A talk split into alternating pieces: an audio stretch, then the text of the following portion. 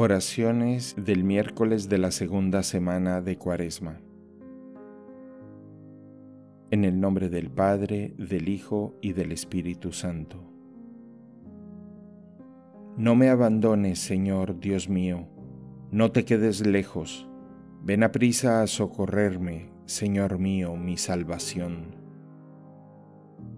Señor, guarda a tu familia en el camino del bien que tú le señalaste y haz que, protegida por tu mano en sus necesidades temporales, tienda con mayor libertad hacia los bienes eternos. El Hijo del Hombre no ha venido para que le sirvan, sino para dar su vida en rescate de muchos.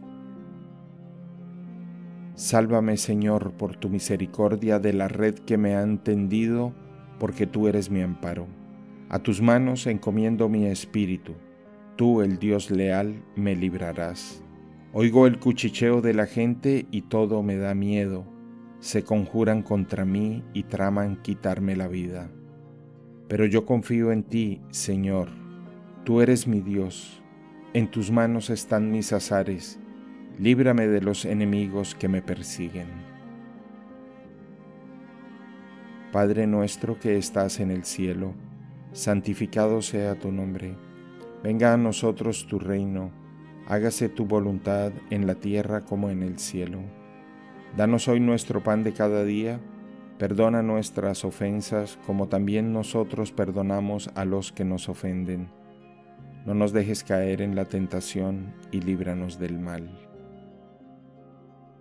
Dios te salve María, llena eres de gracia, el Señor es contigo Bendita eres entre todas las mujeres y bendito es el fruto de tu vientre, Jesús. Santa María, Madre de Dios, ruega por nosotros pecadores, ahora y en la hora de nuestra muerte. Amén.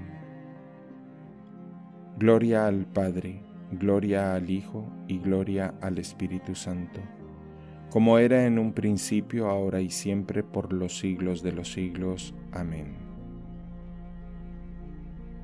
La pasión de nuestro Señor y Salvador Jesucristo es una prenda de gloria y una enseñanza de paciencia. Pues, ¿qué dejará de esperar de la gloria de Dios el corazón de los fieles si por ellos el Hijo único de Dios, eterno con el Padre, no se contentó con nacer como un hombre entre los hombres, sino que quiso incluso morir por mano de los hombres que él mismo había creado? Grande es lo que el Señor nos promete para el futuro. Pero es mucho mayor aún aquello que celebramos recordando lo que ha hecho por nosotros.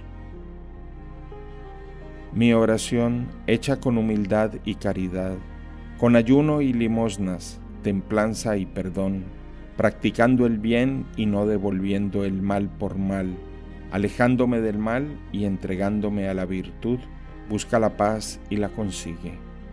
La oración, en efecto, ayudada con las alas de tales virtudes, vuela y llega más fácilmente al cielo, a donde me precedió Cristo, verdadera paz y consuelo.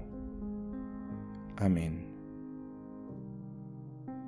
En el nombre del Padre, del Hijo y del Espíritu Santo.